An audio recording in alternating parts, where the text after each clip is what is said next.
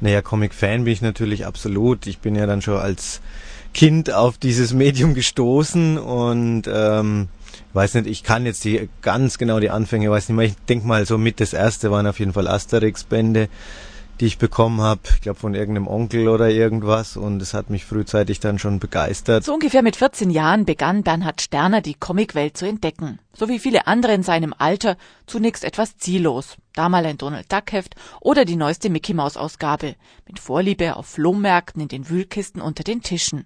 Und wenn man jetzt dann Spaß hat an dem Medium, dann kommt natürlich das mit dem Sammeln, das will man haben und es ist schön anzuschauen und äh, man kann sich ja dann mit anderen Fans austauschen und sagt mir, oh, ich habe das und das gefunden. Und dann sagt er, was, das hast du? Und toll, das äh, suche ich schon so lang. Und also das, das Sammeln, das kennt man ja aus vielen, vielen Bereichen. Dann hat Bernie, so wie er am liebsten genannt wird, sein Hobby zum Beruf gemacht und ist jetzt Buchhändler mit Spezialisierung auf Comic und Science Fiction arbeitet in Hermkes Romanboutique, einer in Sammlerkreisen bekannten Würzburger Adresse.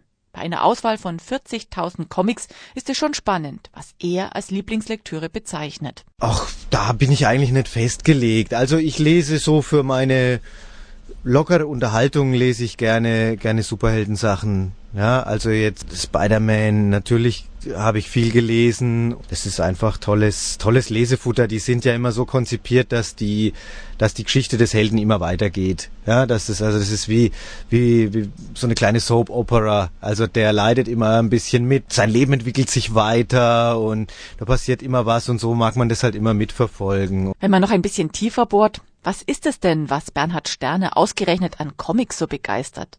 Einer Literaturform, die doch von manchen geringschätzig als Trivialliteratur oder Schundheftchen abgetan wird. Ich habe einfach gemerkt, ich mag einfach dieses Medium, wie es mir Geschichten rüberbringt.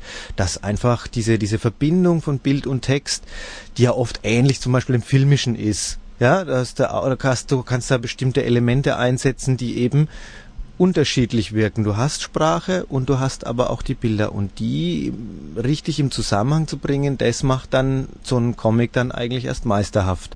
Den echten Fan erkennt man auch daran, dass man schon rein äußerlich von seiner Begeisterung etwas mitbekommt. Sieht man seiner Wohnung den Comic-Fan an? Also ich habe ein paar Kunstdrucke, die aus Comics heraus gezogen sind oder, oder von Künstlern sind, äh, habe ich an der Wand hängen. Also sieht man eindeutig das Comic. Dann gibt's auch immer wieder so kleine Kunstobjekte wie so Statuen. Also da habe ich auch ein paar schöne so vereinzelt stehen und dann habe ich natürlich ein großes Regal, wo die schönen Alben stehen.